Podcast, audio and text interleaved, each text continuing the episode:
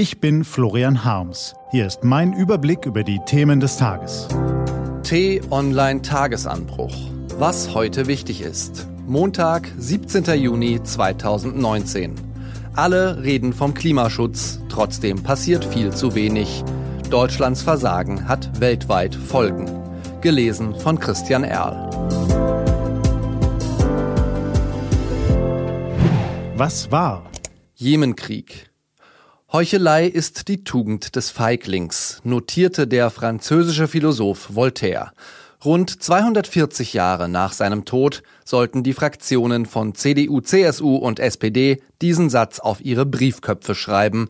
Wortreich hatten sie vor Monaten versprochen, Waffenlieferungen an jene Staaten zu unterbinden, die am Jemenkrieg beteiligt sind. Die SPD feierte sich selbst dafür, dass sie Kanzlerin Merkel einen Exportstopp für Saudi-Arabien abtrotzte. Nun ist herausgekommen, die Bundesregierung hat seit Jahresanfang Rüstungslieferungen für mehr als eine Milliarde Euro an die von den Saudis geführte Allianz im Jemenkrieg genehmigt. Lebte Voltaire noch, er würde im Berliner Regierungsviertel perfekte Studienobjekte finden. Klimaschutz. Jeden Tag sitzen in den Metropolen der Welt kluge Menschen in Konferenzen beisammen und beraten darüber, wie sie ihr Unternehmen, ihre Stadt oder ihr Land noch ein kleines bisschen erfolgreicher machen können.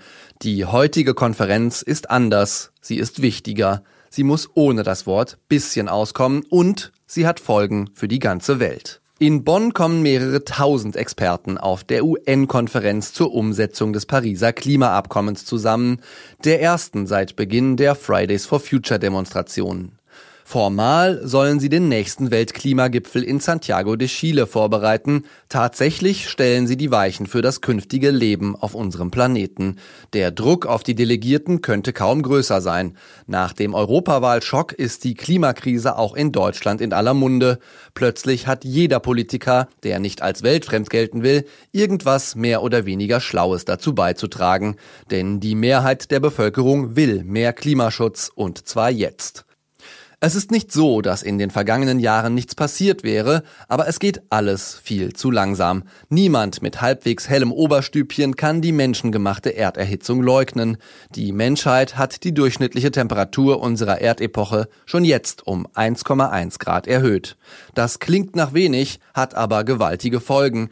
Das Eis am Nordpol, am Südpol, auf Grönland und auf den Gebirgsgletschern schmilzt. Der Meeresspiegel steigt und bedroht niedrig gelegene Regionen wie Bangladesch, Miami oder Holland. Verheerende Dürren treten ebenso häufiger auf wie Extremwetterlagen, nicht nur in Afrika oder Asien, sondern auch bei uns in Europa.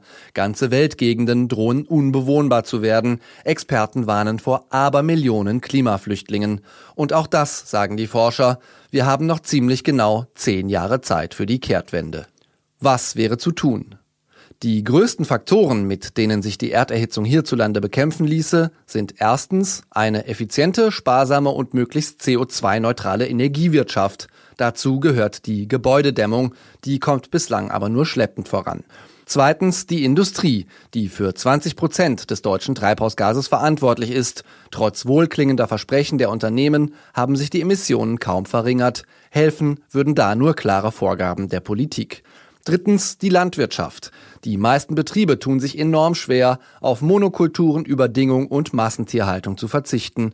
Dafür tragen wir Verbraucher eine Mitverantwortung. Solange wir für ein Kilo Hackfleisch statt acht nur einen Euro bezahlen wollen, würden wir unsere Ernährungsgewohnheiten umstellen, käme dies nicht nur unserer Gesundheit, sondern auch dem Klimaschutz zugute. Viertens der Verkehr. Dort sollen die Treibhausgase laut Klimaschutzplan eigentlich um bis zu 42 Prozent sinken. Tun sie aber nicht. Überhaupt nicht. Fünftens die Bepreisung des CO2-Ausstoßes, wodurch zum Beispiel das Fahren von SUVs, LKWs und anderen Autos mit hohem Spritverbrauch teurer würde.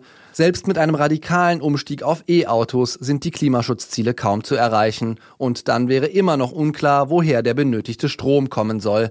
Die Grünen, aber auch Union und SPD preisen wortreich den Ausbau erneuerbarer Energien. Nach allem, was wir wissen, werden aber weder die Stromtrassen nach Deutschland rechtzeitig fertig, noch würden die erzeugten auch nur annähernd ausreichen. Nun rächt sich, dass Deutschland alles zugleich will. Raus aus der Kernkraft, raus aus der Kohle, raus aus der Abhängigkeit von Putins Gas. Aber bitte auch keine hässlichen Stromtrassen in unseren schönen Landschaften. So wird das nicht funktionieren. Statt schöner Reden im Bundestag, im Bundeskabinett und in Talkshows braucht es mehr Realismus, mehr Ehrlichkeit und konkrete Taten. Alles andere ist Heuchelei. Was steht an? Auf t-online.de geht's heute auch um diese Themen. Das Thema Grundsteuer ist ein Streitthema in der Koalition gewesen, denn die GroKo hat sich geeinigt.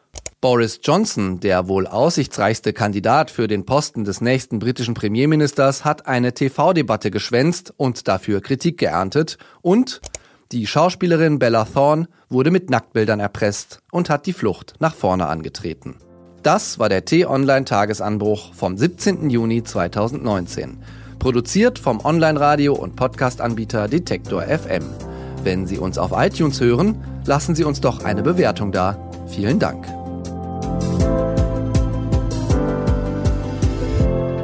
Kommen Sie gut in die neue Woche. Ihr Florian Harms.